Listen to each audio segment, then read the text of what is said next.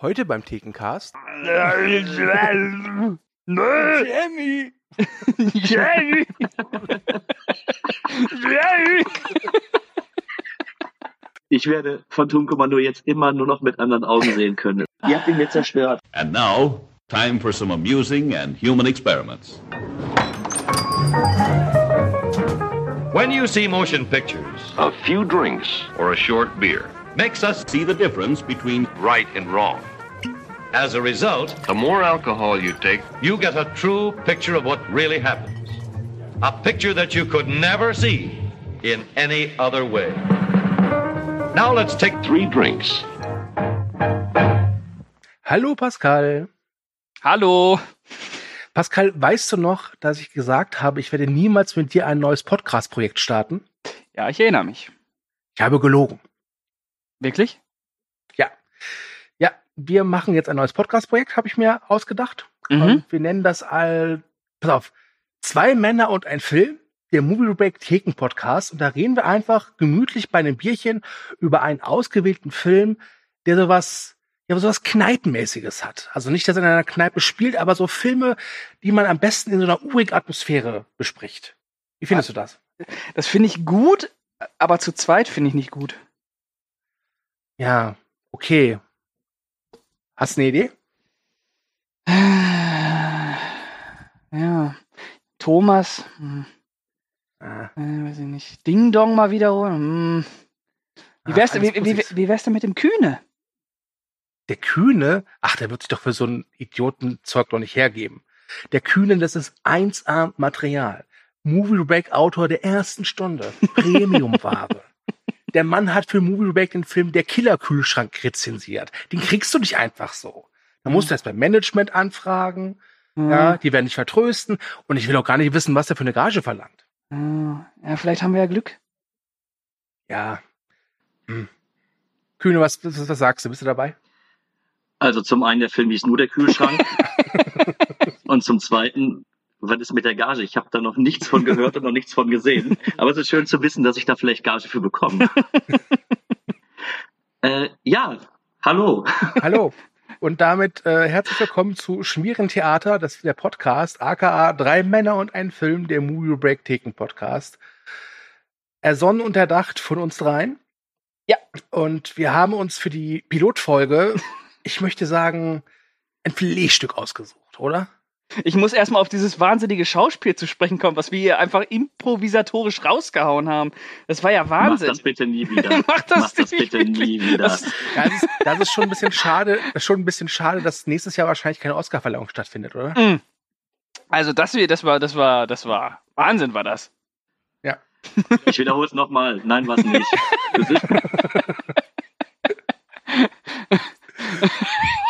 Ich habe drei Wochen am Drehbuch gesessen. Ja. du Mann, hättest oh. drei Wochen Filme gucken können. Also, aber gut, nee, das war schön. Doch. Ich werde versuchen, meine Freude darüber ein bisschen zurückzustellen. Nee, ich fand's schön. Ähm, bin auch dankbar, dass ihr mich so toll eingeführt habt und äh, ja, wir sind auch sehr dankbar, dass du mitmachst, Kühne. Also du, das wissen viele ja vielleicht nicht, aber du warst ja schon länger Thema, mal bei einem Podcast dabei zu sein.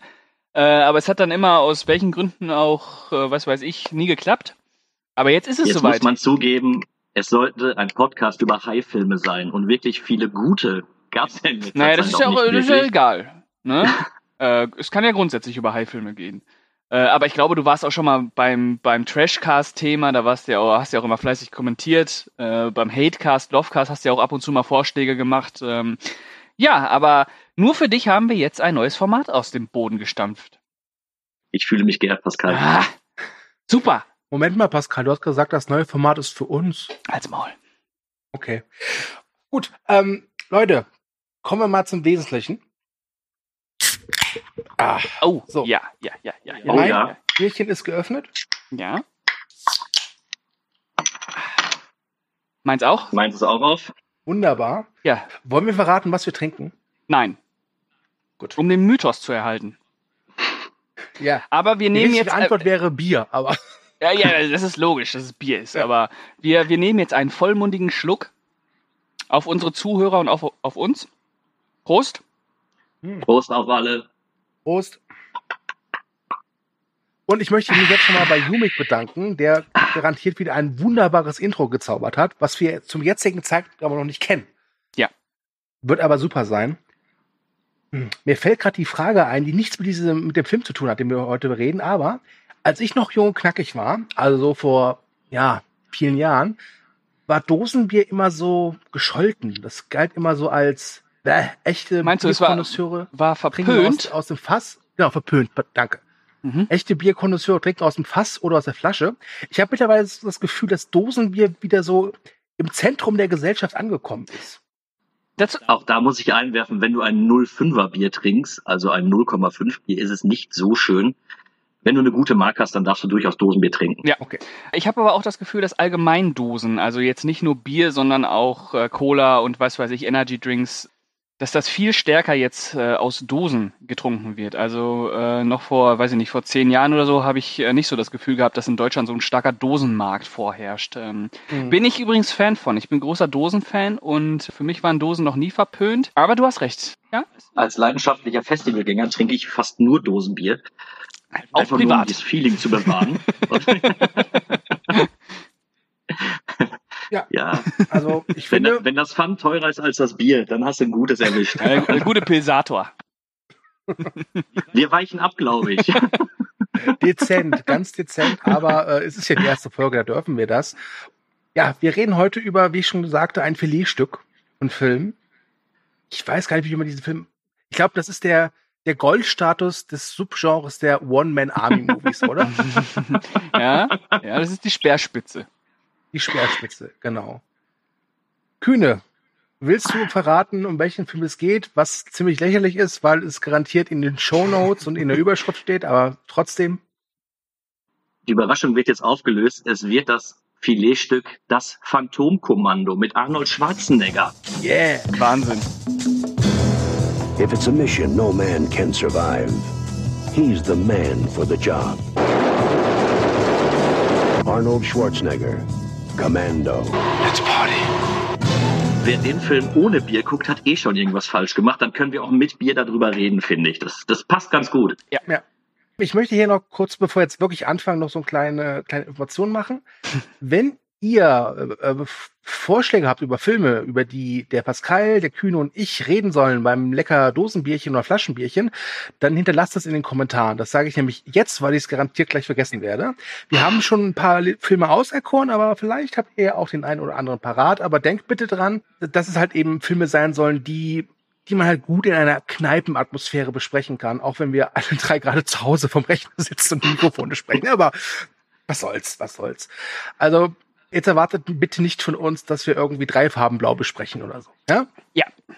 Außer Schwarzenegger spielt mit. Ja. Gut, Phantomkommando. Mhm. Von Regisseur Mark Alester aus dem Jahre 85. Stimmt?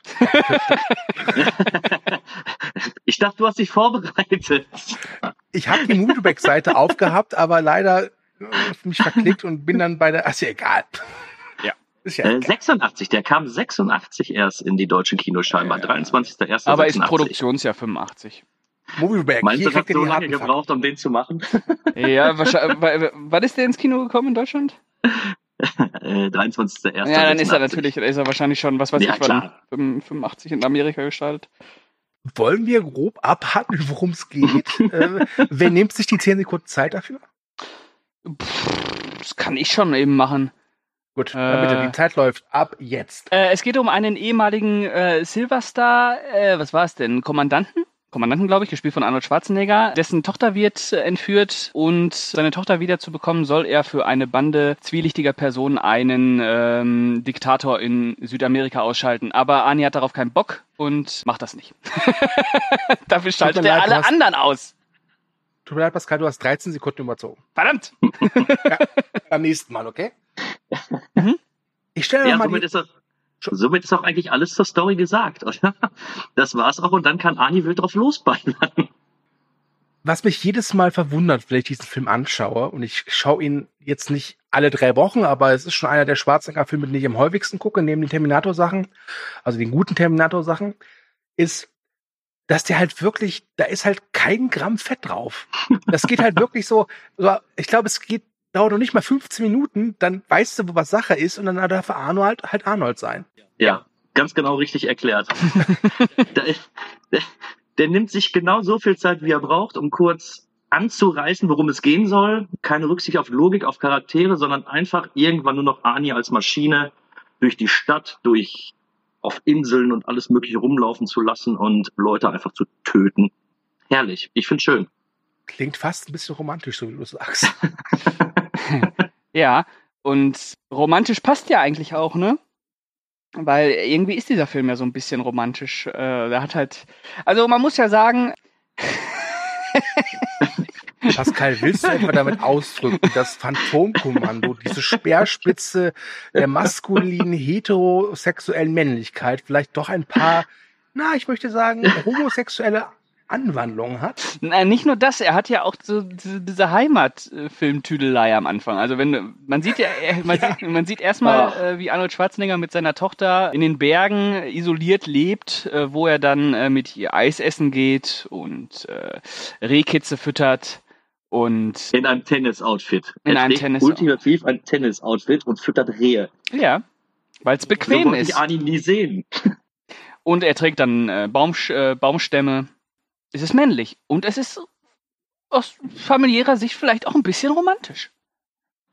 Aber ist euch aufgefallen, wenn Ani den Baumstamm schleppt, versucht er sich krampfhaft das Lachen zu verkneifen? Es ist, also es scheint mir zumindest so, als würde er die ganze Zeit versuchen, nicht zu lachen und einfach ernst in die Kamera zu gucken. Ich fand es wirklich sehr schön. Ich glaube, der Mo musste sein Lachen unterdrücken, weil er dachte, oh, von denen schaffe ich zwei.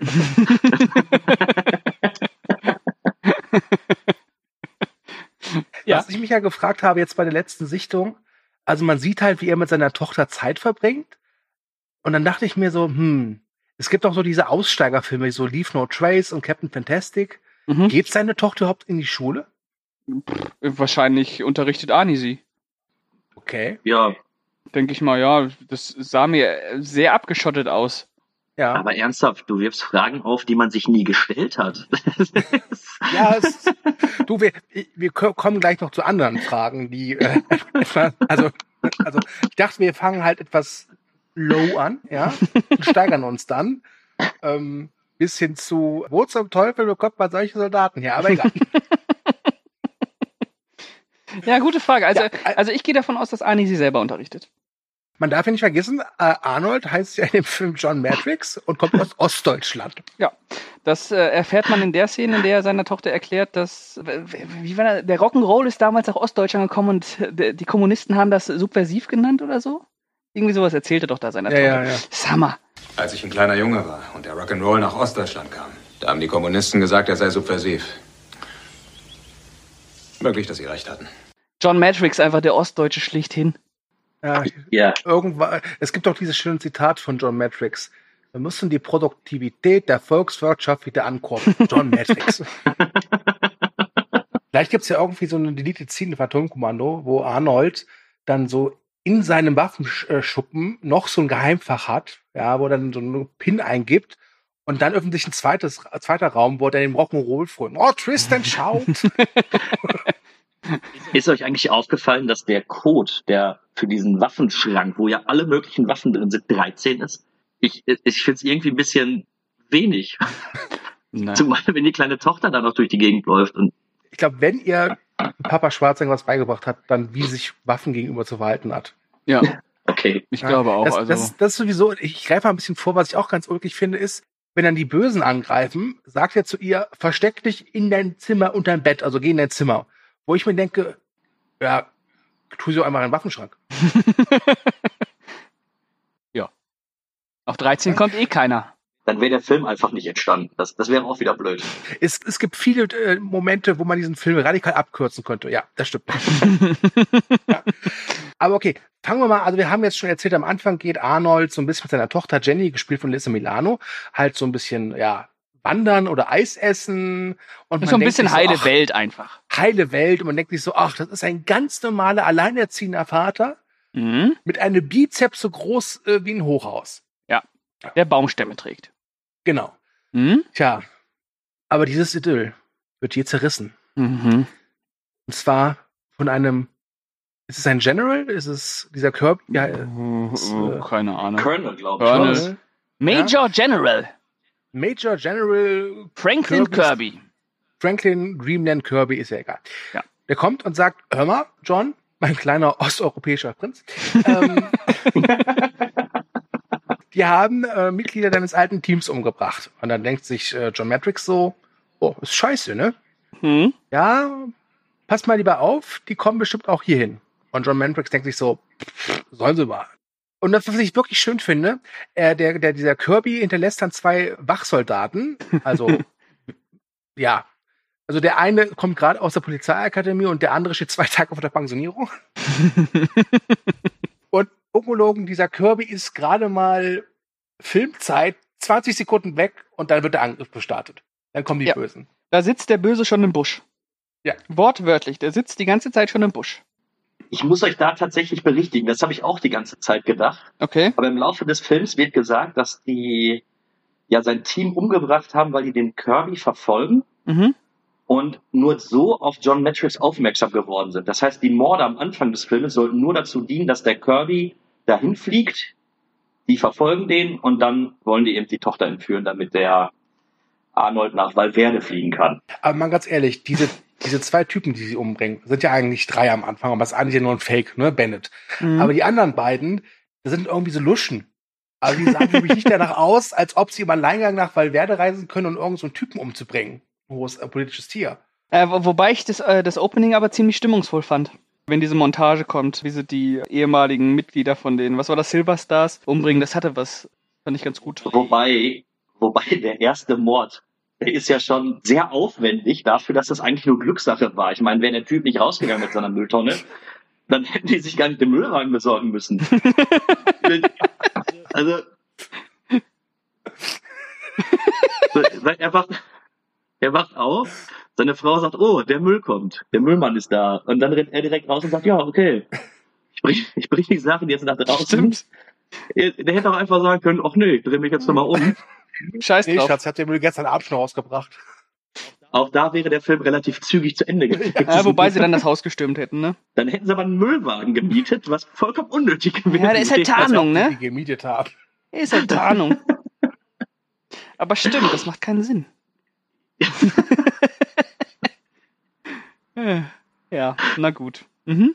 Aber du hast recht, ich fand die Montage auch ganz stimmungsvoll. Mhm. Mit der schönen Steel Drum Musik dabei und Ja, die, die Mucke von James cool. Horner muss ich immer, die ist saugeil. Wobei, da muss ich auch vorgreifen, gegen Ende klingt die, finde ich die furchtbar. Da klingt, klingt das so, als ob der einfach drei Stück einfach übereinander gelegt hätte. Echt? Mhm. Also dieses Steel Drum Ding ist echt cool, aber im Laufe des Films gibt es auch so ein paar Passagen, wo ich mir echt dachte, oh James, Ah, die ist mir gar nicht negativ aufgefallen. habt ihr euch mal gefragt, wenn ihr den Film nicht kennen würdet und würden dieses, und ihr würdet diese Steel Drum Musik hören, ich hätte nie geglaubt, dass das irgendwie zusammenpassen kann. ich hätte gedacht, cool Schwarzenegger als Runnings. Einmann oder so. Also ich bin wirklich im Nachhinein immer mehr verwundert, wie gut das doch irgendwie in den Film reingepasst hat, diese ganze Musik. Also das hat er wirklich gut gemacht. Mhm. Ja, fand ich auch. Ich fand die auch sehr stimmungsvoll. Mhm. Heißt halt auch James Horner, ne? Was auch richtig stimmungsvoll ist, ist diese, es ist eine meiner Lieblingsszenen aus dem Film. Die Bösen greifen also sein Haus an und erledigen diese beiden Wachposten. Mhm. Und Arnold äh, stürmt ins Kinderzimmer. Und was muss er feststellen? Sie haben seine Jenny. Scheiße. Und da sitzt einfach so ein böser, böser, böser Mann. Araber auch noch. Wahrscheinlich ein Araber. Ja, verdammt nochmal. Und sagt ihm so, okay, jetzt, jetzt sind, wie haben wir das Kommando? Jetzt hörst du auf mich und, und Arnold, was macht Arnold dann, Christian? Komm, sag's. Er knallt ihn ab. Schlicht und ergreifend. Also wie man das eben als guter Vater auch tut. Whether she stays that way is up to you. My people got some business with you. And if you want your kid back, then you gotta cooperate. Right? Wrong. Er hat die Autos gesehen, wie sie wegfahren. Er knallt ihm eine Kugel in den Kopf. Fertig. Schön. Nachdem der, der Böse versucht hat, Arnold noch zu einem, äh, ja, äh, zu erpressen. Hat nicht geklappt.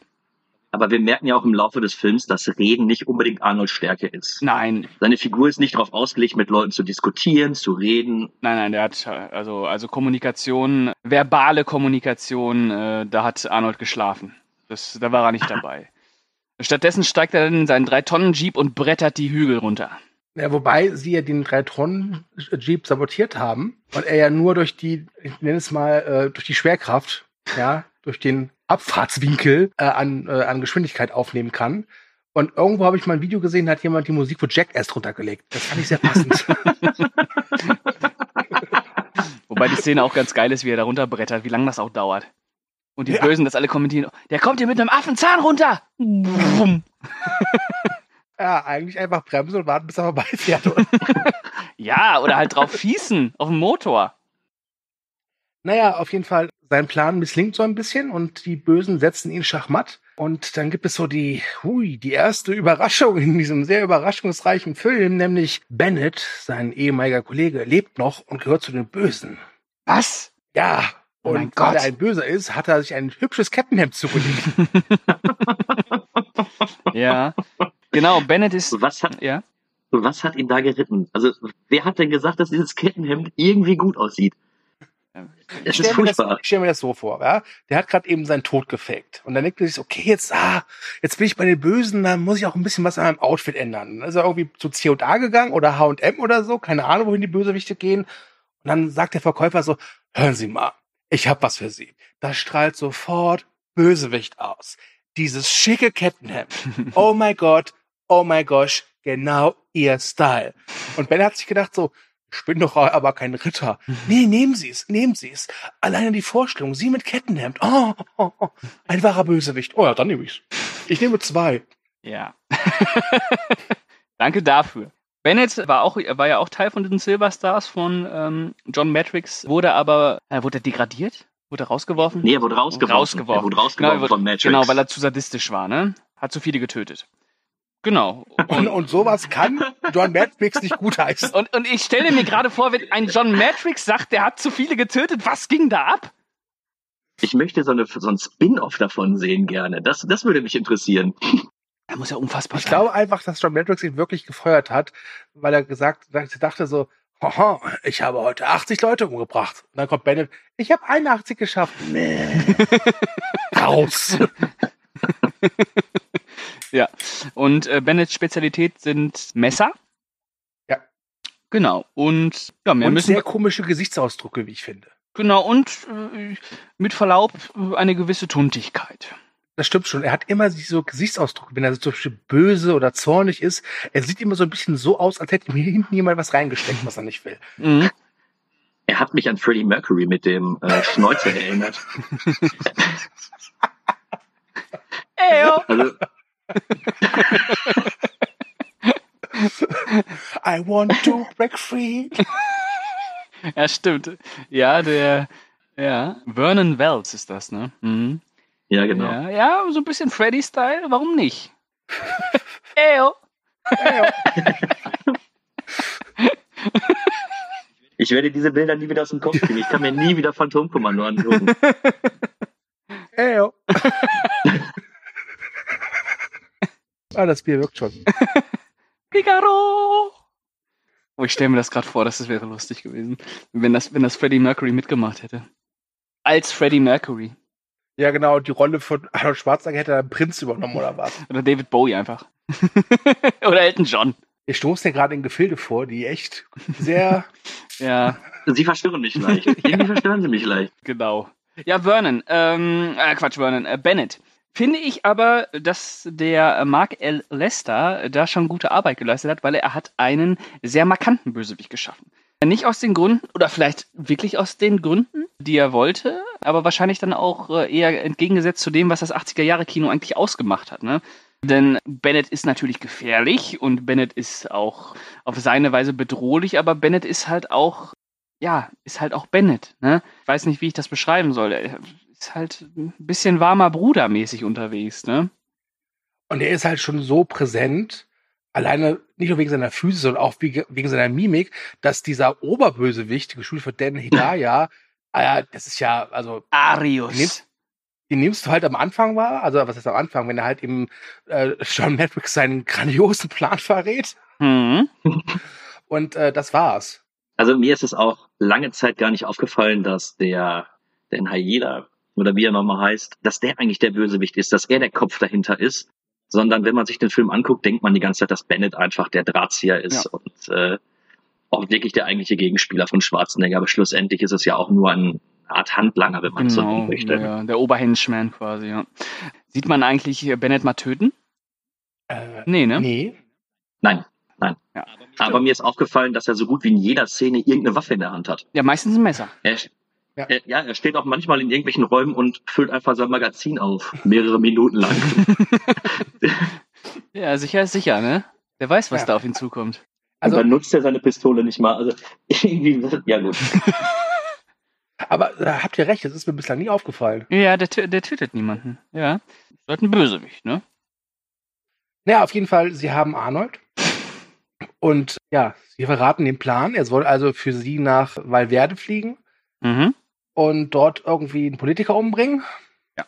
Und ja, dann schicken sie ihm zwei Typen mit. Einmal Sully und einmal so ein Afroamerikaner, etwas dickeren. Ich weiß den Namen jetzt nicht, aber der ist auch unerheblich. Und dann setzen sie ihn in ein Flugzeug. Und dann kommt auch einer meiner liebsten One-Liner aus dem Film. Denn Arnold knockt den Herren neben sich aus mit einem beherzten Ellbogencheck, bricht ihm das Genick, zieht ihm so einen Strohhut über den Kopf und sagt dann zu der äh, Stewardess, Don't wake my friend, he's dead tired. and I'm we're here to make your trip as comfortable as possible. Thank you and have a safe and enjoyable flight. Don't disturb my friend. He's dead tired. Äh, falls sich jetzt jemand fragt, woher man Valverde kennen könnte, aus Stirb langsam 2, ne? Genau. Ja, genau. Weil der erste Stirb langsam ursprünglich ein Phantom-Kommando-Sequel war. Genau, der sollte Sein eigentlich Äh, Stirb, äh, genau, sollte eigentlich Phantom Kommando 2 werden, Stirb langsam, aber Arnold äh, hatte da in beiden Fällen keinen Bock drauf, weder auf Stirb langsam noch auf Phantom Kommando 2 und dann wurde daraus äh, Stirb langsam. Und in Stirb langsam 2 ist, glaube ich, Franco Nero, ne? Valverde. Ja, genau. Ja, ja, ja, ja, ja. Ist ja auch vom gleichen Drehbuchautor, von dem Sousa, de Sousa.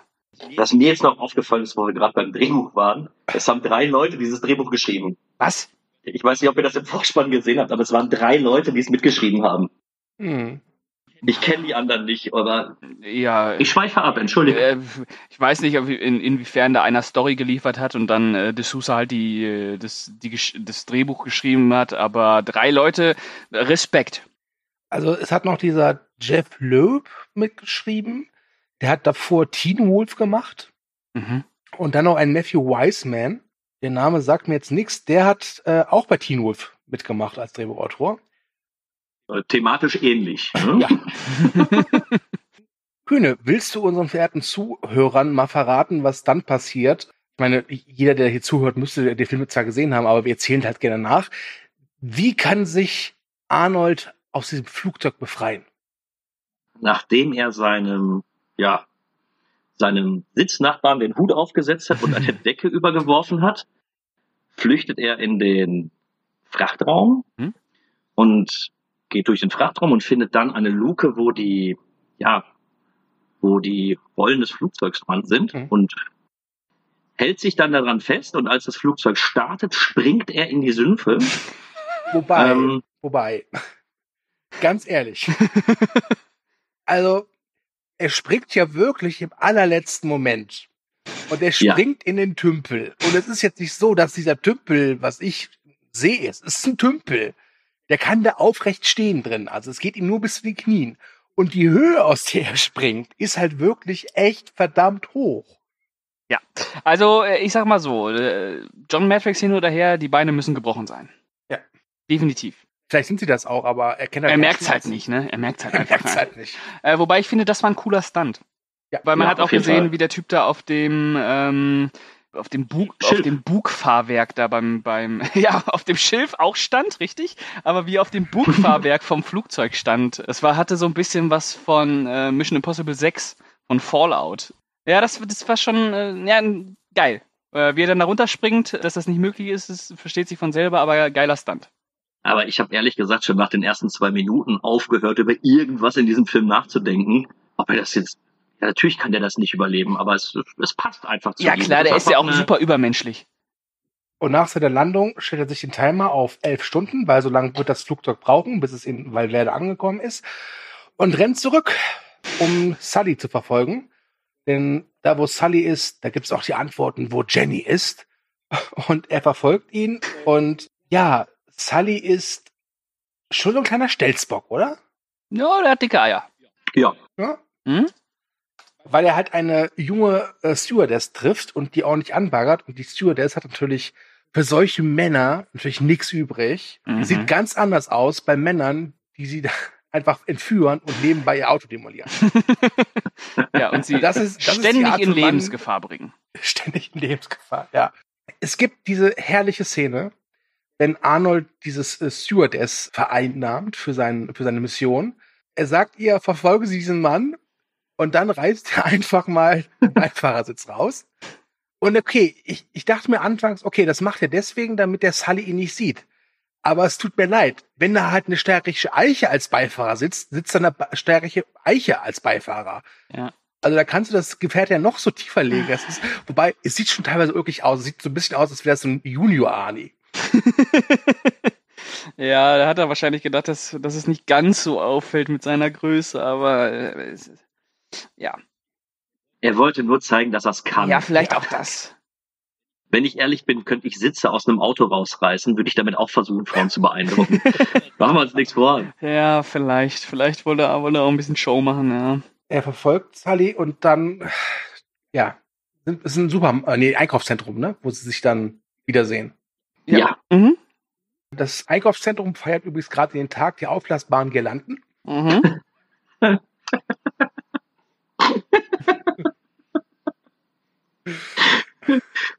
Ja, ist halt so. Großer Feiertag dort, das war. großer Feiertag. Und es gibt dann wieder eine Szene, wo ich mir hier denke, hier könnte man den Film radikal abkürzen, auch wenn es dann nicht gut ausgehen würde für Arnold oder für Jenny, weil ähm, dieser Sully ist in so einer Telefonzelle Mhm. und Arnold greift ihn an und Sully schießt durch die Telefonzelle. Arnold weicht aus. Ohne Deckung, ohne Deckung. Ohne Deckung und greift sich die gesamte Telefonzelle und schmettert die auf den Boden, nachdem er sie wie so ein Baumstamm hochgehoben hat. Wo ich mir zwei Fragen stelle. Die erste Frage, warum macht er die Tür nicht einfach auf? Ja. Weil Sully ist jetzt nicht gerade so, so ein Muskelpaket, das ist eher ein Hämpfling. Ja. Und man sieht in dem Film mehrfach, wie, wie, wie es John Matrix mit Türen kurzen Prozess macht. Er könnte auch einfach durchs Glas schlagen, das wäre für ihn auch machbar. Ey, der könnte, Sache- die, der könnte die äh, Telefonzelle von außen zusammendrücken. Ja, das stimmt. Ja, das auch. Und die zweite Frage, wo ich dann auch denke, der Sully ist ein bisschen doof. Hat er nur einen Schuss in seiner Pistole? Ja. Ansonsten hat er Todesangst gehabt. Und das ist der Grund, warum Bennett immer seine Waffen nachlädt. So. Sicherheitseimer, immer neu laden, immer neu laden. Schießt der Sully nicht häufiger? Schießt er nicht auch einfach ein paar Polizisten, die dann da rumlaufen, die dann später Arnold angreifen, anstatt Sully? Ich glaube ja, aber in dieser einen Situation mit der Telefonzelle Schießt er einmal raus. Also so ich's- schießt er einmal raus und dann hebt ihn Arnie halt hoch und durch die Erschütterung ist er dann wahrscheinlich nicht mehr in der Lage zu schießen oder er ist halt einfach doof. Aber ernsthaft, ich wäre auch überrascht, wenn ich in der Telefonzelle stehe. Er greift sich das Ding, hebt dann über seinen Kopf und wirft mir. Ich wäre überrascht. Ja, ja. Aber das war auch wieder nur, um zu zeigen, wie stark Arnold Ja, natürlich. ist. Äh, Es gibt auch irgendwann eine Szene, wo die äh, zu einem alten Lagerhaus fahren, wo Arnold dann einfach so ein, so ein Stahlschloss mit den Händen einfach wegreißt. oh ja, auch sehr schön. Einfach, einfach wegreißen. Scheiß drauf. der ersetzt so viele Werkzeuge im Haushalt, finde ich. Du brauchst keinen Bolzenschneider mehr, wenn du den Ey, zu der Hause haut, der hast. haut die Nägel mit der Faust in die Wand. Ja, Das ist Wahnsinn. die haben ja, also ich habe schon die Girlanden erwähnt. Ich habe übrigens im Making oft gesehen, dass sie halt äh, dieses Einkaufszentrum gab, so gibt's wirklich. Die haben halt nachts gedreht und haben dann extra diese Girlanden aufgehangen. Für diesen wirklich schönen Stunt, wo er mit einer Girlande oder der Stuntman, man sieht nämlich, das muss man sagen, man sieht öfters im Film, dass es nicht Arnold ist, sondern ein Stuntman. Ja. Ähm, und dann schwingt er sich so mit, einer dieser Girlanden wirklich so einmal quer durch den Raum und landet auf dem Aufzug. Mhm. Das hat mir, es ist, das sieht echt geil aus. Also Ja. Chapeau für diese Stuntarbeit auch erneut. Ja, aber das sagten wir ja schon vorhin. Also die Stunts wirklich, die sind gut. Man, man darf einfach bei vielen Dingen nicht drüber nachdenken, ob es möglich ist oder nicht. Aber was die da machen, ist wirklich, sieht gut aus. Ja, das ist, das ist super Genrearbeit, da gibt's gar nichts. Äh, ja gut, der war halt auch nicht billig mit knapp 60 Millionen äh, in, den, in den 80ern, ne? Da ist ordentlich Geld geflossen. Einiges für Arnold. 60 Millionen. Ja, 57,5 hat der gekostet. Der, war, schon, du war schon sehr, sehr teuer. Natürlich ging da wahrscheinlich auch nochmal 15 für Arnold schon drauf damals. Wobei, nee, ich glaube, so viel war es. Ja, vielleicht nicht, aber weil das- Zehner. Ja, aber das, weil das war ja so sein erster Film außerhalb des Fantasy- und Sci-Fi-Genres. Ja, aber hat er auch schon Terminator gemacht, ne?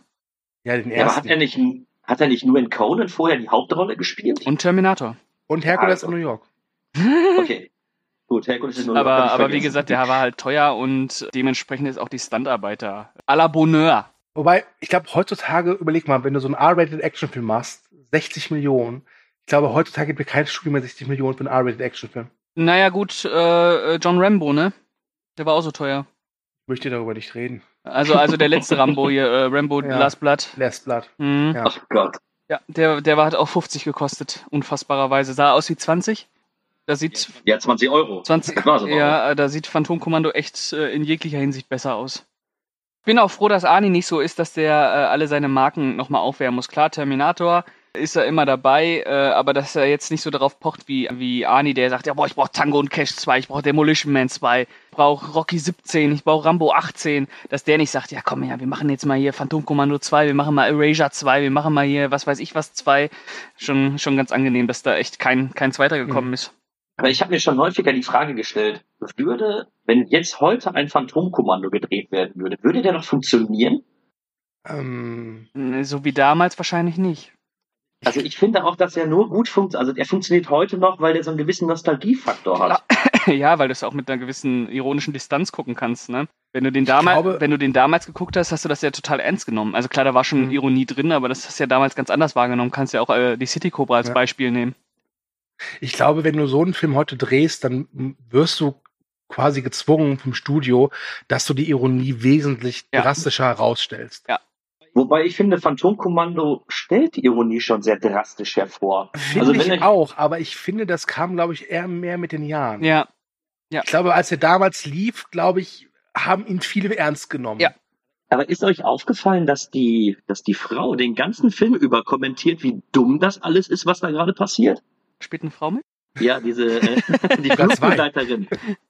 Die zum Beispiel in der Szene, wenn die in dem Hotelzimmer sich prügeln, Mhm. er und Billy Duke, erwähnt sie in einer Tour nur, wie machohaft das ist und was das für ein scheiß Macho-Gehabe ist. Und sie gibt die Ereignisse wieder, was sie gerade macht und stellt fest, wie, wie absurd das Ganze eigentlich ist. Also ich finde schon, dass der ironische Ansatz auch damals eigentlich schon aufgefallen sein müsste. Weiß ich Mhm. nicht. Ich glaube, was das, was das Ganze so ein bisschen zunichte macht, ist, dass sie aber dann trotzdem immer sein Anhängsel bleibt. Ja, und dass sie Arnie halt auch geil findet. Ja gut. Ne? Er Äh, hat ja auch einen Autositz rausgerissen. ja, sicher. Ist- Er hat auch, eine, hat auch eine Telefonzelle rumgeworfen und ein Stahlschloss weggerissen. Also ich würde sagen, dass das damals, wie auch bei der City Cobra heute, dass die ironische ähm, Distanz da wahrscheinlich nicht so sehr da war wie heute, weil heute kannst du das ein bisschen noch so ein bisschen vertrashen, du kannst das so ein bisschen mit ne- nostalgisch verklären und so. Das hast du, hattest du ja damals nicht. Damals war der neue bis reingerannt, neue Arnold Schwarzenegger. Boah, ist das krass. Und ich weiß noch, als, als ich ihn zum ersten Mal geguckt habe, das war so ein, so ein Videotheken- und Schulhoffilm, weil er ja damals, er war ja lange Zeit in Deutschland indiziert. Ja. Ja. Und das war so richtig so, boah, das ist das Action Brutalo Superfeuerwerk. Und wenn du was auf dich hältst, dann guckst du diesen Film natürlich nur geschnitten. Äh, ungeschnitten natürlich. Ja. Aber zu der Gewalt kommen wir, glaube ich, später noch. Ich sag nur Gartenschuppen. Mhm. Oh ja. Äh, ich, wie, wie ihr merkt, ich hangel mich so wirklich so am, am Film entlang.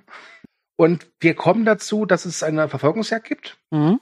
bei der natürlich Schwarzenegger gewinnt. Und es gibt, glaube ich, den ikonischsten One-Liner aus dem ganzen Film. You're a funny guy, Sally. I like you. That's why I'm going to kill you last. Remember, Sally, when I promised to kill you last? That's right, Major. You did.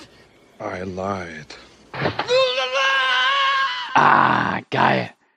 Was ist mit Sally passiert? Habe ich fallen lassen. Nice. hm? Wobei man auch nicht vergessen darf, in der Szene spielt Arnold auch äh, Handwerker oder Automechaniker. Ja. Denn äh, Weil- als Frau sieht man natürlich nicht, wenn noch ein Auto funktioniert, ne? Wobei, das ist auch eine schöne Szene. Er fährt doch, glaube ich, mit dem Wagen von der Stewardess, mit ihr als Beifahrerin, ähm, gegen einen Laternenpfahl. Und sie hat keinen Sitz. Sie hat keinen Sitz. es gab keine Airbags, aber das ist nicht so schlimm anscheinend. Auf jeden Fall, ihr Wagen ist Vollschrott. Ja. Und deswegen wird dann einfach Sullys Wagen, der so, so halb gekippt ist, einfach umgedreht. Und dann wird er mit dem Porsche erstmal shoppen gefahren. Da deckt sich dann. Nee, Quatsch, stimmt gar nicht. Er, er, er Nein, besucht, er nein. besucht erst Billy Duke, ne? Genau. Da gibt es dann diese Schlägerei in dem Hotel, ne? Und mir ist tatsächlich erst vor kurzem aufgefallen, dass wenn sie sich da prügeln und sie in, das, sich in, das, in ein andere Zimmer reinprügeln, dass ein Pärchen ist, was Sex hat, das wusste ich schon vorher, aber mir ist jetzt erst aufgefallen, dass, sich, dass die beiden sich beim Sex filmen. Okay, darauf habe ich noch nicht geachtet. Ja, da steht eine Kamera. Diesen Film kannst du doch super vermarkten. Ihr wollt heiße, sexy Action sehen und richtig heiße Action als Zusatz? Dann kauft euch dieses Videotape. One Night in Paris featuring John Matrix. Ah, das ist auch eine schöne Szene eigentlich, auch eine schöne Sch- Schlägerei. Ja, die, ist- die Wobei- ist schon gut. Eben, Weiß, eben doch, genau so ein Produkt der 80er. Ja, die ist einfach, einfach voll, voll so zwei Fleischberge, die sich einfach berammeln. Das ist schon nice. Bill Duke, äh, Bill Duke ist auch ein guter. es gibt diese eine Sache, die ich immer so unfreiwillig lustig finde, weil es ist ja schon so ein Film voller One-Liner. Ich meine, Bill Duke hat am Anfang ja auch gleich zwei rausgehauen, ne? Und dann stehen sie sich so gegenüber und Bill Duke so, fick dich. Und Schwarzenegger so, oh, was sagt er jetzt? Was sagt er? Oh, jetzt kommt die Retourkutsche. Und Schwarzenegger, nein, fick dich. Bisschen enttäuscht. Fuck you, asshole. Fuck you, asshole. Das kann er besser. Naja, das kann er besser. Das macht er auch im Film. Ja. Ständig besser. Und ich glaube, diese, es gibt ja noch neben dem Director's Cut noch mal eine andere Fassung, die noch mal um acht Sekunden oder so länger ist. Die gab's nur auf Netflix. Da sieht man wohl ein bisschen mehr Blut in dem Kampf, beziehungsweise dann am Höhepunkt des Kampfes, wenn Bill Duke da irgendwie perforiert wird. Ich dachte, das wäre ein Gerücht. Ich dachte, das wäre so eine dieser Schulhofgeschichten, dass es da noch eine Fassung mit noch mehr Gewalt gibt als im Director's Cut. Also die, die Fassung gibt, glaube ich, aktuell nicht mehr auf Netflix, aber ich habe sie gesehen und ich glaube wirklich, dass es ein paar Sekunden mehr sind. Also jetzt nichts, wo ich jetzt sagen würde, boah, das muss man sich angucken, das wertet den Film komplett auf. Allgemein muss ich sagen, Kinofassung und Director's Cut nehmen sie jetzt nicht so viel. Nein, also Ähm. Director's Cut gibt noch mal so ein bisschen äh, in Anführungsstrichen Hintergrund. Er erzählt über seine Frau und über seine, seine Zeit in der, in der Armee. Also es ist eigentlich vollkommen Banane. Es macht den Film nur länger. Ja, es ist ein bla bla. So, so bis auf zwei, drei Szenen in dem Schuppen, wo wir später noch drauf zu sprechen kommen wollten, ist der Director's Cut eigentlich Ja, ist egal. egal. Ja. Er ist egal. Gut, wir haben Bill Duke abgehandelt. Jetzt gehen wir aber shoppen, oder? Nein, Immer noch wir nicht. gehen, er, wir gehen erst noch zu den Docks, wo er in einer Lagerhalle versucht, Informationen herauszufinden, wo Jenny sich aufhält. Und in dieser Lagerhalle stellt er fest, dass da scheinbar eine Kriegswaffenfabrik drin ist. Ja. Weil anstatt irgendwelche Container oder ähnliches findet er Panzer und äh, Haubitzen. Du, ich wollte morgen einkaufen und bin im Rewe falsch abgebogen. Ist mir fast genau dasselbe passiert. Und ich fand diese ganze Szene so unnötig. Also die hat den Film überhaupt nicht weitergebracht. Warum da jetzt Panzer drin stehen, ich weiß auch nicht. Ich glaube, darauf gibt es dieselbe Antwort wie auf die Frage, warum reißt er den Autositz raus? Weil es kann. Ja, das, das habe ich mich eh eigentlich gefragt. Hat dieser, dieser General versucht, irgendwie dann irgendein Land zu erobern, wenn der Typ in Valverde gestorben ist? Also wenn ich jetzt gerade drüber nachdenke, weiß ich gar nicht mehr genau, warum der den in Valverde umbringen möchte. War es nicht so, dass er damit irgendwie das Land destabilisieren wollte, um dann halt einmarschieren zu können? Dann erklärt das doch die Panzer und die Haubitzen. Okay. Ja, ja, der wollte, Der, ja genau. Der wollte, also den, äh, der jetzige Präsident von Valverde, den hat äh, Arnold Schwarzenegger äh, ja zum Aufstieg äh, verholfen. Und damals bei dem Kampf war es ja wohl anscheinend schon so, dass der jetzige Präsident gegen den äh, Arius, heißt der Arius, Arius, äh, gekämpft Ja. hat und äh, Arius ja verloren hat. Und er möchte halt Präsident werden. je, je mehr ich drüber nachdenke, wir brauchen einfach eine, ein Prequel davon. Das, das bringt ja nichts. Ja, es ist ja eine sehr, sehr komplexe Geschichte. ja. Der Kühne ich kommt nicht mit. Dafür, ich habe einen Podcast dafür gebraucht, um darauf zu kommen. Das ist, Und der Podcast ist noch nicht zu Ende. Oh, was glaubst du, was gleich noch für Erkenntnisse auf dich zukommt? Weil wir jetzt gehen wir shoppen. Jetzt gehen wir aber shoppen. Jetzt gehen Jetzt wir gehen wir shoppen. shoppen. Jetzt gehen wir richtig shoppen. Raketenwerfer, alles was dazugehört. Ähm, da habe ich eine Frage. Ja? Wenn man in einen Laden einbrechen möchte, wo es Waffen gibt, warum fahre ich da mit dem Bagger rein? Ist das nicht ein bisschen auffällig? Einfache Antwort, warum nicht? Weißt du, wenn man, ich sag, mal, normal einbrechen würde, also einfach das Schloss aufreißt mit bloßen Händen, wie man es ein halt schon bisschen, ein ja, ein bisschen Glasschaden.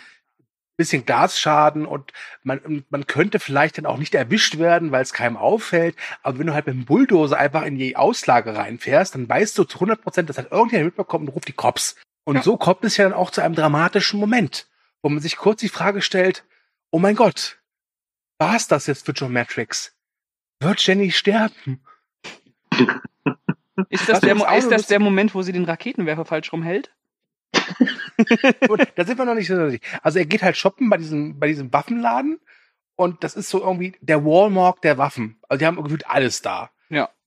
Wo ich mich dann auch frage, warum lagern die da Haubitzen ein, wenn eine Straße weiter ist, alles gratis gibt und, und legal? Also, sagen wir dahingestellt. Und dann kommen halt diese Cops. Und Arnie hat in, dem, hat in dieser Einkaufshalle, da dieser Mall, ohne Probleme einfach Dutzende von Cops um sich gehabt und kein Problem. Und dann stehen da drei Cops vor ihm, sagen so, sie sind verhaftet. Und Arnold sagt so, okay. Ich das habe ist ja der Dramaturgie Grund, geschuldet. Ja, es gibt ja keinen Grund dagegen aufzubegehren. Ich habe ja nichts Wichtig- Wichtiges vor. Ja, vielleicht Und hat, er hat dann- das Gewissen da ein bisschen angeklopft beim Arnie. Und was auch ulkig ist, sie haben auch direkt den passenden Transporter für Arnold dabei, oder? Weil der wird nicht auf die Rückbank gekarrt. Nein, nein, die haben so richtig schönen Gefängnistransporter für ihn. er Ja, der geht direkt nach. Guantanamo. Zumal er sagt dabei auch nichts. Also ich würde doch irgendwann mal erwähnen, warum, wieso, weshalb. Aber er konnte ja nicht damit rechnen, dass seine Gefährtin Raketenwerfer bedienen kann. Ist halt Arnold, das, du weißt doch, reden ist nicht seine. Ne? Reden ist halt. mm, Okay. Er macht halt viel über die Mimik. ja. Da kommt ganz viel, da kommt ganz viel über den Körper. Ja. Hat sich so jetzt, so jetzt auch gesagt. Oh Gott, sie nehmen ihn fest. Oh, sein rechter Bizeps juckt in so einem komischen Takt. Oh, ist ein Morsecode. Was will er mir sagen? Mhm, mhm. Schieß sie ab mit dem Raketenwerfer. Okay. Und das versucht sie dann auch. Das versucht sie dann auch. Und, und dieses Dummerchen Ja, ist halt eine Frau, ne? ist halt eine Frau. Ja. Ja, das kann halt mal passieren.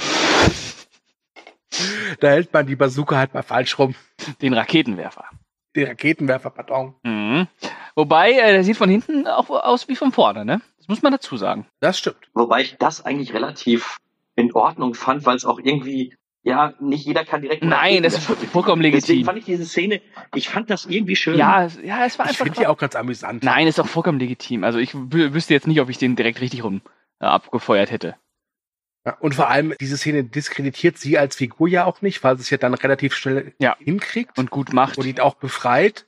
Wo ich mich dann auffrage, also das, da- die, die zielt ja auch gut. Ich stelle mir vor, die hätte nur ein bisschen höher zielen müssen und die, und die Rakete wäre quasi auf Arnold explodiert. Die hätte er mit der Hand gefangen. Stimmt. Alle vier. Alle vier. Ja, wobei man ja auch sagen muss, die Frauenfigur, das ist ja, sie hilft ja auch, den Weg zu den Docks zu finden, ne? Zu der Lagerhalle. Die findet sie ja vorne im Auto Genau. bei Cook. Also sie ist in meinen Augen gar nicht unbedingt das klassische Frauenbild, was in so eine Art von Film reinpasst. Nein, nicht unbedingt. Ich will jetzt nicht sagen, dass sie, dass sie ihm jetzt groß hilft, aber sie ist ja nicht nur Stichwortgeber, sondern gibt ihm ja auch wirklich Tipps oder sagt, so und so sieht das aus, das musst du als nächstes machen. Fand ich eigentlich ungewöhnlich. Ja, also sie, das, das, das stimmt schon. Sie ist nicht die klassische Damsel in Distress wie jetzt Brigitte, Brigitte Nielsen in, in Cobra. ja, ja, ja, ja, ja. Ja, oder denk an Predator, an die Frau, die da ist, die ja auch nur dafür da ist, um zu erklären, was irgendwie zwischenzeitlich passiert ist. Ja. Monster, Monster Also im Dschungel. Alles klar, wissen wir, geh jetzt wieder. Ah, ja, ja, okay. Bis dann. Oder denk Ja. nur an die tolle Frauenfigur aus Rambo 2. Da hat eine Frau mitgespielt. Ja, klar. Ra- das ist seine, seine, seine, Rambo. Äh, ja, Rambo, ich liebe dich, aber ich werde jetzt sterben. Ach, tut mir total ich komplett gestrichen. Ey, die Frauenfigur in Rambo komplett 2, die ist ja der Hammer. Diese, diese äh, französische Vietnamesin da, die auf ihn wartet. Rambo, ich liebe dich, aber ich sterbe jetzt. Ich werde dich nie vergessen. Danke. Wie heißt, wie heiße ich? Äh, schlaf jetzt. Ich merke, es wird Zeit für einen Rewatch von Rambo 2. Das Kann ich nicht empfehlen, habe ich äh, letzten Monat gemacht. Okay, ich glaube, bei Phantom Kommando sind wir jetzt so weit, dass wir so langsam aber sicher ins Eingemachte gehen können. Wir sind auf Fallwerde. Nein, Was? Noch ich nicht hätte noch zwei Sachen. Oder? Okay, bitte, Zwei. bitte.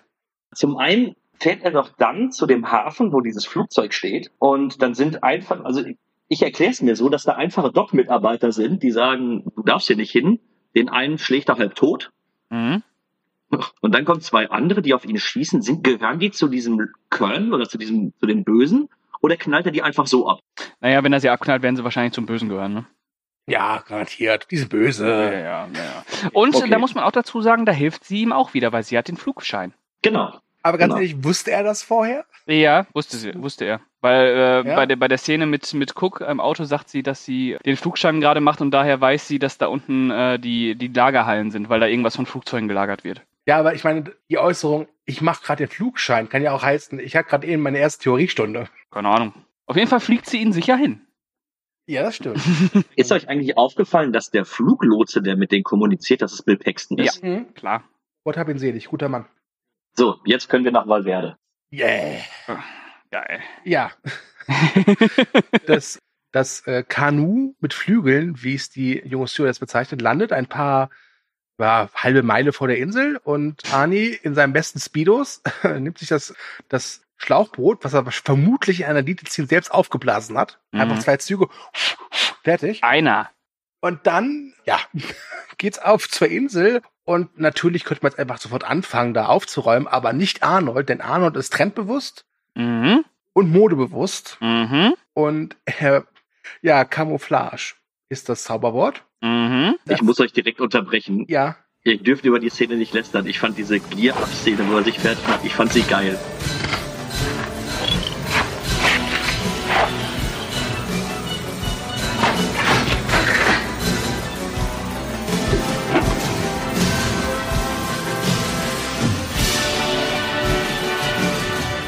Ja, der ist Ich ja auch das Die ist geil. auch gut. geil, aber ich finde die sau komisch, weil zum einen, wenn er fertig ist, siehst du den Mann hinter dem ganzen Zeug gar nicht mehr. Und das zweite ist, das ist gekoppelt an eine andere Frage. Also der deutsche Titel ist ja mal saudämlich, denn phantommäßig ist da gar nichts.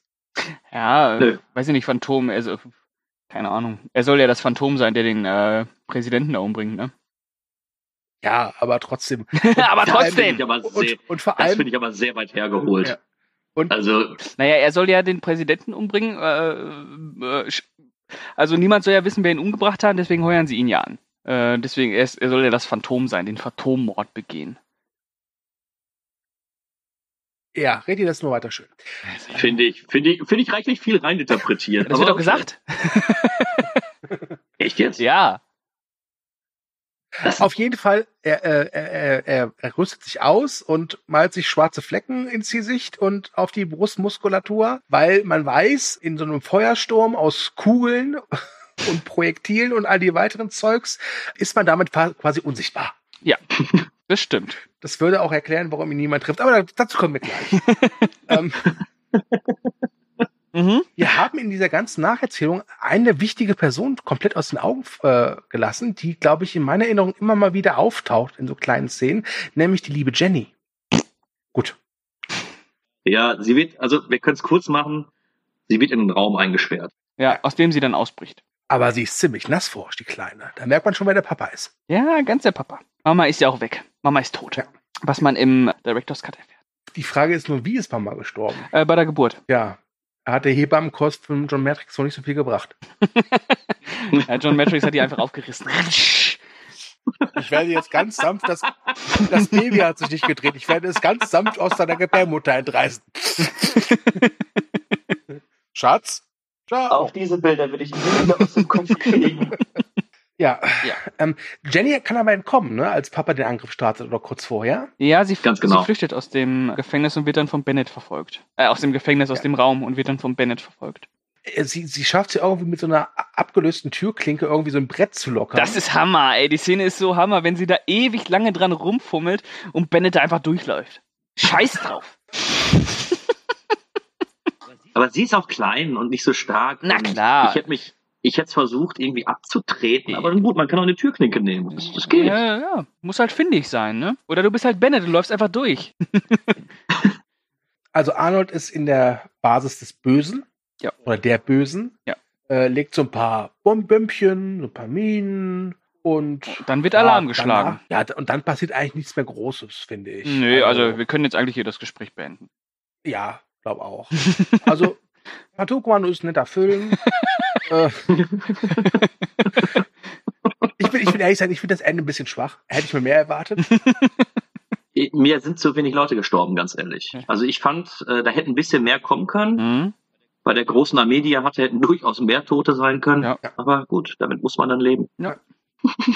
Also der Film endet damit, dass Schwarzenegger in die Basis schleicht, seine Tochter wieder hat und nach Hause fährt. Ja, Bennett stirbt übrigens an Krebs. Wenige Jahre 20 später. Jahre später? 20 Jahre Also später. je, jeder, der Phantomkommando gesehen hat, wartet wahrscheinlich nur darauf, dass wir über das Finale sprechen. Und mit etwas Pech haben jetzt alle abgeschaltet. Ja, das Finale. Äh, was soll ich da sagen? Ich, ich, sag, ich sag am besten gar nichts. Kühne, mach du. Hau raus. Ja.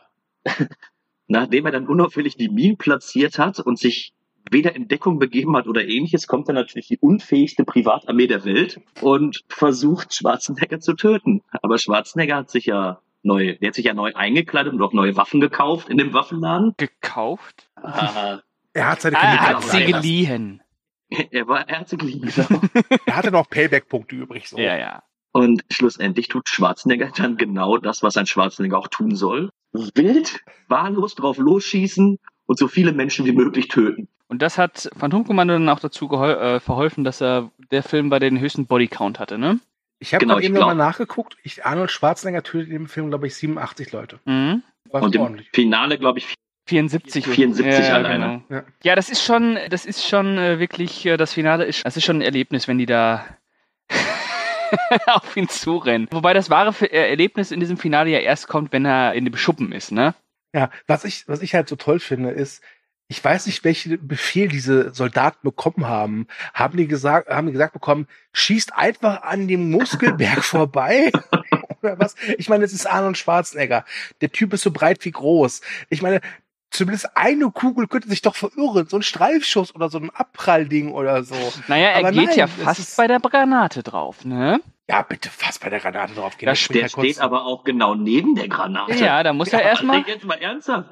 Das überlebt niemand. Nein. Da springt, Also er, ich- ich springt er dachte- an die Seite und geht dann in den Schuppen. Ich dachte ja bei der Szene, wenn die Granate neben ihm landet, dass er einfach so wie so eine Zigarette die sie einfach ausdrückt. Ja, ich, ich auch. Ich hätte gedacht, er tritt einfach drauf oder er wirft es halt wieder zurück. Ja, aber Schuppen, Leute, Schuppen. Ja, er, Schuppen. also er ist, ja, ich, ich, ich versuche gerade dazu überzuleiten, meine Güte. Hab ich doch. Die Szene mit dem Schuppen, die reizt dich Schuppen. Das ist, äh, Da kommt der Also, Landschaftsgärtner nach der durch in mir. Nach der, nach der Granate ist halt Arnold leicht verletzt, erschöpft, Müde, müde, müde Ja. und gönnt sich halt mal eine kurze Auszeit und Gott sei Dank findet er einen kleinen Geräteschuppen. Und dann muss ich sagen, passiert etwas, was ich den, diesen Leuten gar nicht zugetraut hätte, nämlich einen gewissen Ansatz von Intelligenz. Mhm. Denn sie wissen, er ist da drin und was machen sie? Sie schießen erstmal ihres, ihre- also sie schießen erstmal diesen Schuppen zu Klump. Wo ich mir denke, das ist eine gute Idee eigentlich. Ja, eigentlich. ja, durchaus. Eigentlich. Ja. Wenn ich nicht nur auf einer Höhe bleiben würde. Ja, aber, aber kommen jetzt so vom Grundsatz her war das doch schon okay. Also, Genau, dass sie nicht direkt reingestürmt sind. Das war schon, das war, das war schon in Ordnung. Ich meine, Sagen dafür, wir es mal, für diese Privatarmee war es super. Ja, also das da war wirklich eine der klügsten Entscheidungen, die die getroffen haben. Und Chapeau. gut. ich meine, ich meine ganz ehrlich, diese Privatarmee haben sie wahrscheinlich rekrutiert aus alten Stormtroopers, die beim Schusstest des Imperiums durchgefallen sind. So. Und wenn du schon beim Imperium als Stormtrooper beim Schießen durchfällst, weißt du, oha. Ja. Naja, also Pascal, wir haben jetzt erzählt, sie durchsieben diesen Schuppen und jetzt darfst du erzählen, was passiert. Und sie wiegen sich dann in Sicherheit, denn eine von diesen 700 Trillionen Kugeln muss den John Matrix doch getroffen haben. Muss einfach. Und sie öffnen die Tür und kein John Matrix da. Denn John Matrix hat sich oben versteckt. Äh, was heißt oben versteckt? Er, äh, wie nennt man das denn? Pff, an der Decke. Er Giebel. hängt an der Decke. er hat sich Ja, so ein erhangen. bisschen wie Tony Colette am Ende von Hereditary. Genau, er hängt da oben und springt dann beherzt mit, äh, mit einer, war das eine Mistgabel? Ja, so eine Mistgabe. Mit ja. einer Mistgabel äh, runter und durchsiebt den erst. Ich finde es ja immer wieder überraschend, was dann für Brutalitäten da ausgepackt werden. Äh, ja, dann nimmt, dann nimmt er so Sägeblätter und dem einen. Die haut Also er dem einen in den Hals rein. Nee, warte, zu, zu, zuerst, zuerst frisiert er den anderen. Und das sieht immer so ein bisschen aus, als ob er einfach das Toupet von dem irgendwie abfräsen wird. Ja. Ich weiß ja nicht, wie das aussieht, wenn du Toupet abnimmst, aber du siehst ganz klar das Gehirn in kein dieser. Szene. Ich brauche kein Toupet. Lieber Ja, Christian, also das dann hau- du wissen. Haut er dem einen ein Sägeblatt in den Hals und dem anderen haut er den Arm ab. Also, Der macht doch auch noch irgendwas mit der Axt, wo der in den Schritt von dem Ja, einen genau, reinhaut. ja. Und Ja, einen haut er noch den, die Axt in den Schritt. Aber noch eine Frage zum Schuppen. Ich meine, waren das wirklich die letzten Soldaten? Vermutlich. nein, nein, nein, nein, nein, nein, nein. Nein, er hat bis dato circa die Hälfte der Soldaten getötet, weil wenn er dem einen doch den Arm abschlägt, nimmt er sich doch das die Mini-MG und läuft dann nochmal irgendwie wahllos fünf Minuten durch den Garten. Und dann stelle ich mich wirklich die Frage, was haben die an sich gedacht? So, war die fünf Jungs machen das schon. Wir machen erst mal Mittag. Ich weiß auch gar nicht, wo die alle danach hergekommen sind. Aus irgendwelchen Kellerräumen kamen die noch raus. Schön, einfach herrlich. Und am schönsten finde ich bei der Szene mit dem MG später, dass das Magazin von Schnitt zu Schnitt immer länger und kürzer wird, aber vollkommen wahllos. Mal hat er nur noch drei Kugeln, mal hat er noch 78, mal hat er noch 130. Ist auch John Matrix, ne? Das ist wirklich schön. Also ich muss sagen, das ist, glaube ich, meine liebste Szene mit so großen Maschinengewehren neben der Schießerei von Hot Shots 2.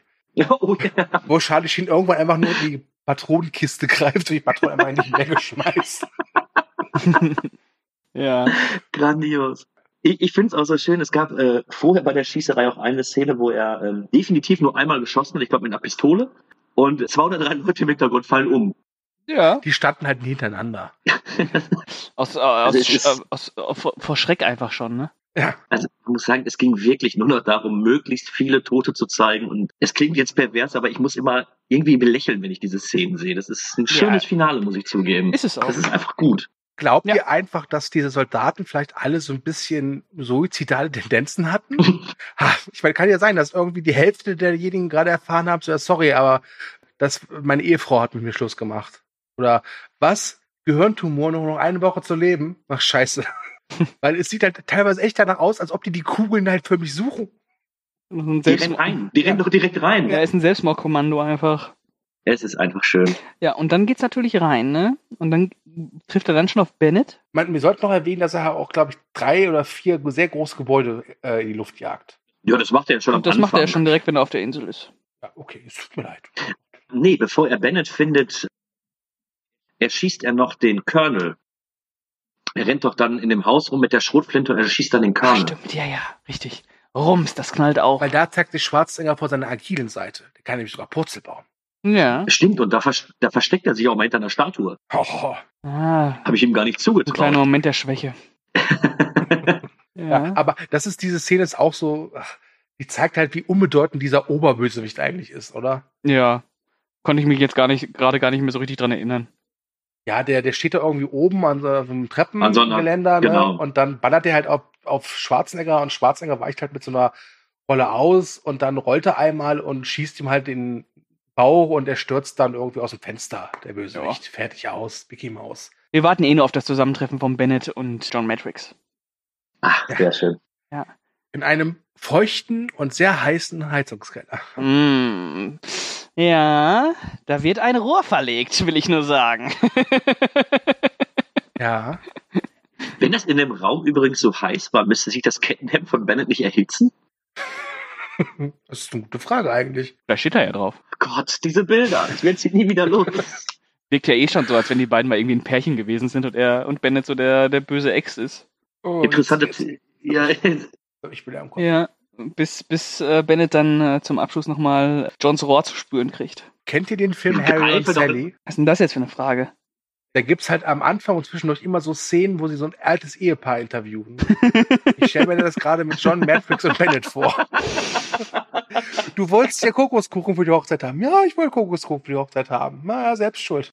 Man muss ja sagen, dass das Finale zwischen äh, Matrix und Bennett ja auch nur voll ist von irgendwelchen One-Linern und Testosteron, Schmatz ja, und das ist schwitzig wie Sau. Uah. Ja, das ist, Und vor allem, Bennett ist halt auch echt psychopathisch und auch so sau doof dabei. Ich meine, Schwarzenegger steht ihm gegenüber, unbewaffnet. Und Bennett könnte ihn halt einfach umbringen, Ey, wenn er eine Pistole hätte. Ich Bennett, meine, er Bennett hat da echt mindestens nach. fünf Situationen, wo er Schwarzenegger mühelos killen könnte. Ja. Ja, wer wollte das, Ja. wollte das Rohr zu spüren kriegen? Aber du merkst doch schon, wenn er, wie geil er auf einmal wird, als äh, Schwarzenegger dann das Messer zieht und sagt, lass uns das mit dem Messer machen. Steche mich, steche mich. Ja, du willst mir doch das Messer Ähm. ins Auge drücken und gucken, was passiert, wenn du es drehst. Geil. Come on, Bennett. Let's party. I you. I don't need the girl. I don't need the girl! I don't need the gun, John. I can beat you. I don't need no gun!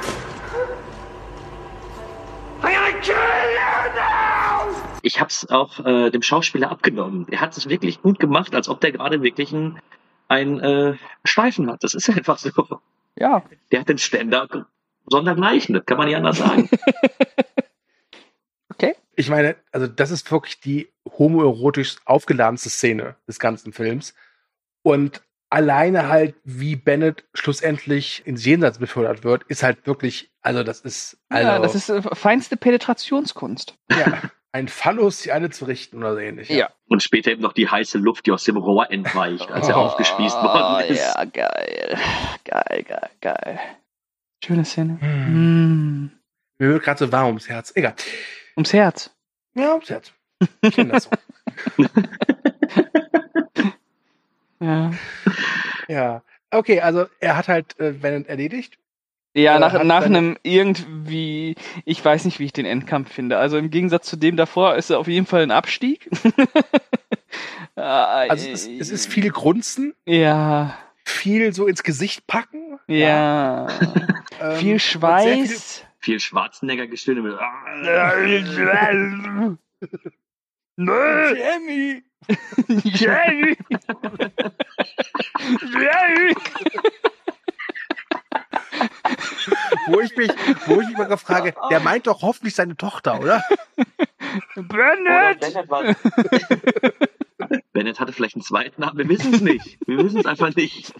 I Mein Name ist you! Jennifer Bennett. Wo ich herkomme, ist es ein Männername. Ja.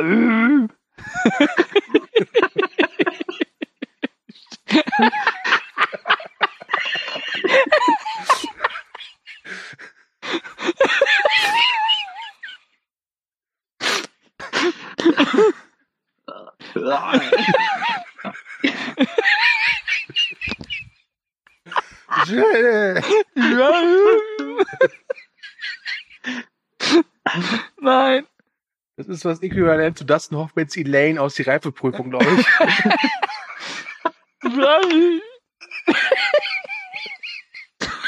Ja, es gab in der Karriere von Schwarzenegger zwei wichtige Frauen. Das eine war Sarah Connor und das andere Jenny. Oh. Oh. Ich werde Phantom Kommando jetzt immer nur noch mit anderen Augen sehen können. Es ist, ihr habt ihn mir zerstört oder noch besser gemacht. Das werde ich beim nächsten Mal dann sagen. Oh. Wollen wir mal zur, zur Jenny Nummer zwei mal kommen? Ah. Wir fragen Pascal, ist, ist er denn soweit? Hm? Ja. Mhm. Ah. Okay. Also, Bennett ist tot. Papa hat Jenny wieder. Ja. Wieso schreit er ihren Namen beim Kämpfen?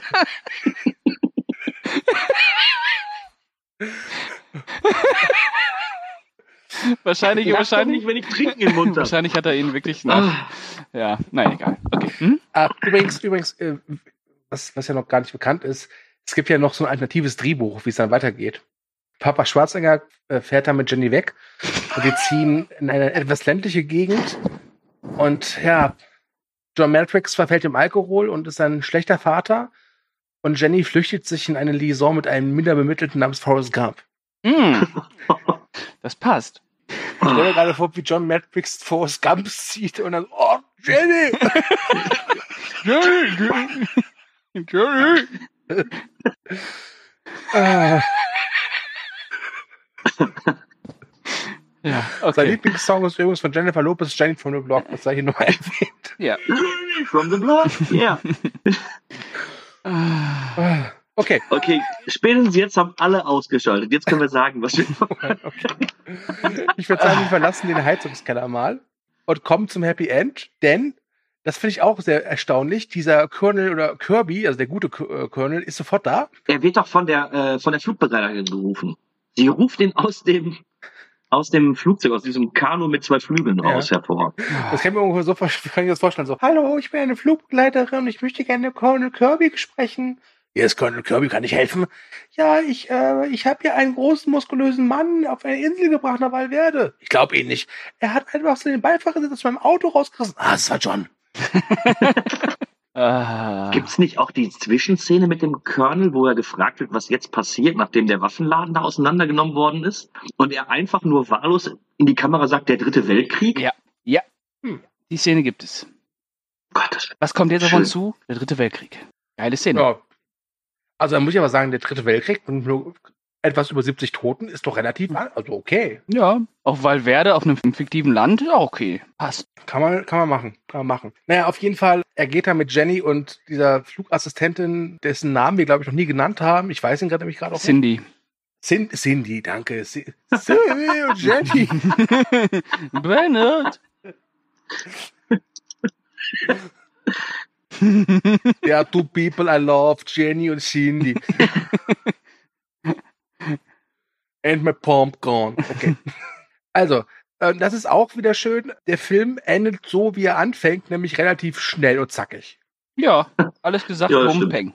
Vorbei. Man könnte Ist halt noch so. Sachen fragen wie, Jenny, hatte ich das psychologisch irgendwie aufgewühlt? Oder John, bist du verletzt? Brauchst du irgendwas? Nein, wir fliegen alle nach Hause. Zumal es interessiert auch gar keinen, dass da eben Minimum 74 Tote rumliegen oder sonst was. Es ist alles okay. Ja. So, der Colonel kommt, sagt, ja, äh, ja, John, danke. Bis zum nächsten Mal. Und- nee. Nee, ich mach nicht mehr und dann ist Ende. ich mache nicht mehr.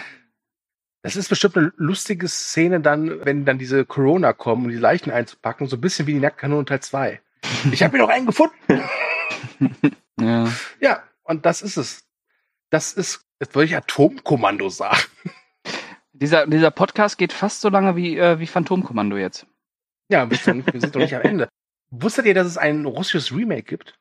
ja, Wunderbar. heißt aber, glaube ich, Phantomkommando 2 im, im Deutschen oder sowas, ne? Ich glaube, ich habe ihn mal auf DVD ausgeliehen, da hieß der Phantomkommando die Rückkehr. Mhm. Ja, oh, Die Rückkehr, Gott, ja. ja. Und den gab es auch mal eine Zeit lang auf YouTube, also gratis und legal. Müsst ihr mal gucken.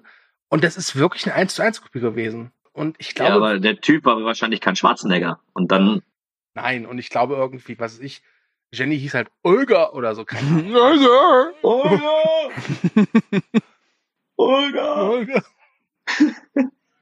Ja, äh, wenn man jetzt mal wirklich das ganze Revue passieren lässt, der Film funktioniert auch nur, weil es Schwarzenegger ist. Also ich kann mir jetzt im Nachhinein niemand anderes vorstellen, der diese Rolle irgendwie hätte besetzen können oder so. Will Smith ist John Matrix. Ja, Ja, das stimmt Genau. schon. Und er rettet seinen Sohn. Jaden! nee, also das, das finde ich schon ganz schön. Also ich, ich mag den. Also jetzt haben wir darüber gesprochen, wir haben uns viel darüber lustig gemacht, aber jedes Mal, wenn ich ihn gucke, ich, ich mag den Film einfach. Also ich muss sagen, ich finde, es ist, wie soll ich es ausdrücken, es ist kein guter Film an sich. Er Nein. ist sehr unterhaltsam und im Gegensatz zu so Sachen wie jetzt zum Beispiel die City Cobra, es ist kein Film, bei dessen, nach dessen Sichtung ich ein schlechtes Gewissen habe. Mhm. Das nicht. Er ist halt schon ein Kind seiner Zeit und ich glaube einfach, dass er halt mit, halt mit den Jahren erkannt wurde, was da eigentlich hintersteckt. Nämlich eigentlich totaler gewollter Bullshit. Ja. Bist du dir sicher, dass es gewollt Ich glaube war? nicht, Also dass ich es- glaube dass wirklich, es- dass die damals das. Ja. Das ist, das wird was ganz Großes. Ich glaube nicht, dass sie das Also- in dieser Form, also dass es wirklich so ausgeprägter Bullshit ist. Also ich kann mir schon vorstellen, dass sie da Ironie drin erkannt haben, aber nicht, dass es wirklich so. Ich meine, die haben da fast 60 Millionen reingepumpt, ne? Das darf man nicht vergessen. Es ist vielleicht so ein bisschen wie mit Pain und Gain von Michael, von Michael Bay, wo Michael Bay mehr durch Zufall und ohne Absicht einfach eine grandiose Satire gemacht hat.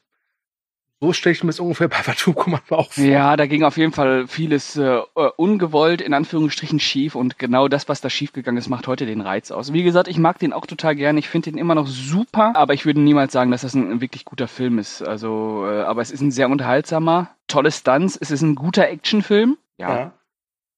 Also ich habe jetzt im Zuge dieser ganzen Podcast-Idee, die wir entwickelt haben, versucht, Leuten zu erklären, welchen Film wir besprechen und zwei, drei Leute kannten den nicht.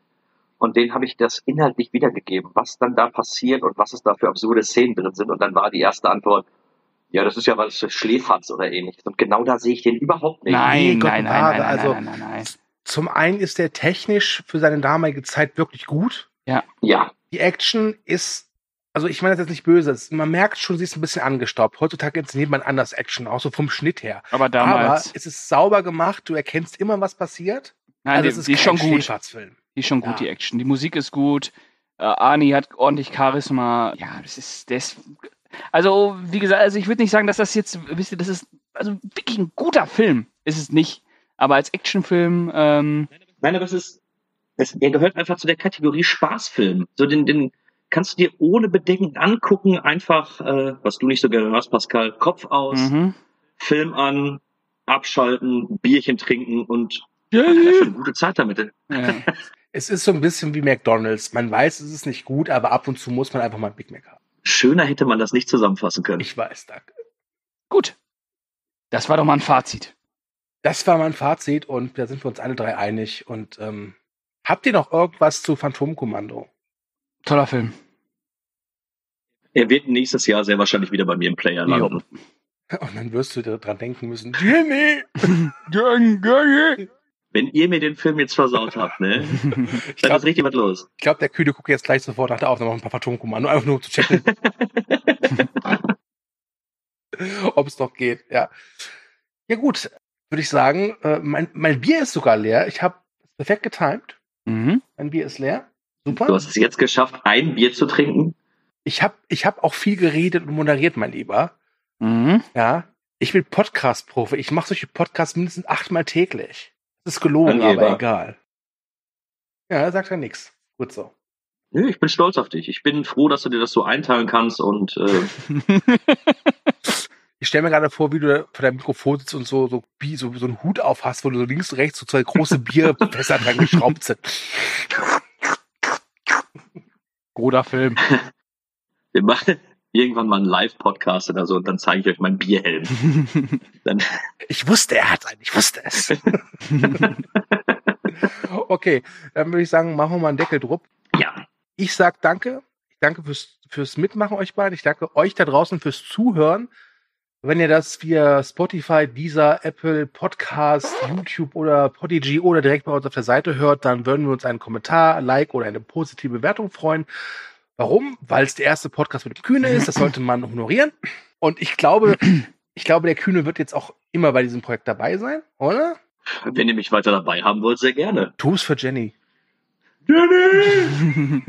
Ähm, Nochmal die Bitte vom Anfang, wenn ihr Filme habt, die wir gerne mal besprechen sollen, äh, hier bei Drei Männer und ein Film, der Movieback Theken Podcast, dann lasst es uns in den Kommentaren wissen. Wir haben, wie gesagt, schon eine Vorauswahl getroffen, aber User Voting first. So, dann war's das. Ich habe mich schon bedankt, ich habe alles Wichtige gesagt. Jetzt würde ich sagen, Pascal, darfst du noch mal was sagen? Und die letzten Worte gehören natürlich El Kühne. Jawohl. Äh, ich bedanke mich auch fürs Zuhören, bedanke mich beim Kühne, beim Stu, wie gewohnt.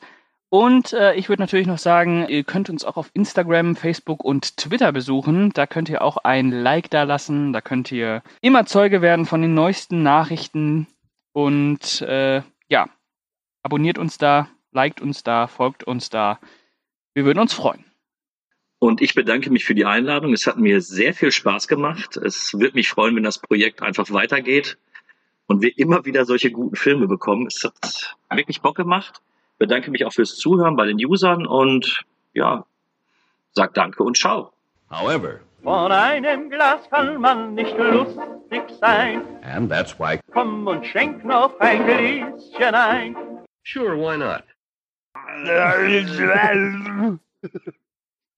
Jamie! Jamie! Jamie!